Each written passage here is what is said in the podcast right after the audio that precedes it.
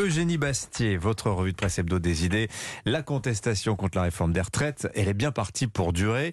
Vous êtes allé voir, Eugénie, ce que pensaient les médias étrangers de ce débat si français. hein.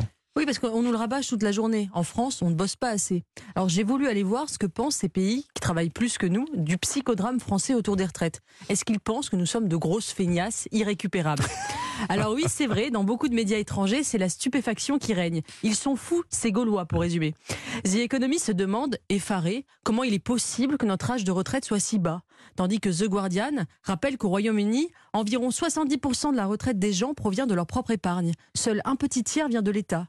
Non seulement le minimum retraite y est à environ 700 euros par mois, mais on ne le touche qu'à 65 ans. Et bientôt 67 avec la prochaine réforme en marche. Alors les Britanniques ont du mal à comprendre que les Français, avec leur retraite garantie, protestent tant pour un recul de 62 à 64 ans. Bon, ils sont pas les derniers sur la protestation, ceci dit, les Anglais en ce moment. Enfin, il y a bien des pays étrangers qui nous regardent avec bienveillance quand même, non, Eugénie? Oui, et j'étais assez surprise de trouver dans la presse anglo-saxonne un regard parfois tendre et presque envieux sur Ah. cette révolte française.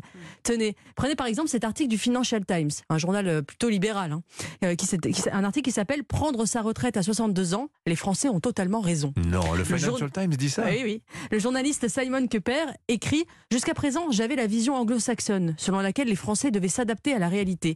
Mais j'ai changé d'avis. Les Français ont souvent raison, nous dit-il, sur le nucléaire, le fromage, la guerre en Irak. Ils ont aussi créé cette merveilleuse invention, la décennie glorieuse, the glorious decade, comme il dit. Celle de la soixantaine, quand vous venez d'être à la retraite et que vous êtes encore en bonne santé, que vous n'avez plus d'enfants à charge, que vous n'avez pas encore décliné et que pour la première fois de votre vie, vous pouvez faire ce que vous voulez. Les Français ont inventé le paradis laïque, le valhalla des salariés. Pourquoi y renonceraient-ils C'est un peu une vision dorée quand même du modèle social français, c'est un peu exagéré, non? Oui, parce qu'elle ne dit pas, mon avis, ce qui est au cœur de l'hostilité à la réforme des retraites, un rapport au travail abîmé. Oui. Lisons par exemple Annie Ernaux, la prix Nobel de littérature, dans le monde diplomatique, qui voit dans la colère des Français une exaspération du salariat qui n'en peut plus de l'absurdité du travail. Un autre écrivain, Patrick Besson, le dit bien dans Le Point. Le plus triste dans l'affaire de l'âge de la retraite, c'est de constater qu'une majorité de Français n'aiment pas leur travail. Le boulanger est impatient de ne plus cuire le pain, le boucher pressé de reposer ses couteaux. Les médecins sont écœurés par leurs malades, les infirmières énervées par les médecins, les femmes de service exaspérées par les infirmières.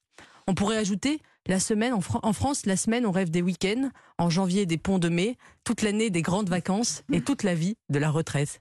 C'est déjà ce que disait euh, il y a 100 ans Charles Péguy. Comme le chrétien se prépare à la mort, le moderne, il aurait dû dire le français, se prépare à la retraite. Je ne sais pas si c'est un rêve ou un cauchemar. Aïe, aïe, aïe, ce débat sur le travail, ouais, ça c'est une vraie question. hein. Alors c'est vrai qu'il y a ces chiffres de l'Institut Montaigne qui nuançaient un peu ce constat sur la dégradation de la valeur travail en France. Est-ce que c'est surtout que le travail paye mal aujourd'hui qui pose problème? On n'a pas fini d'en parler. Merci beaucoup Eugénie Best.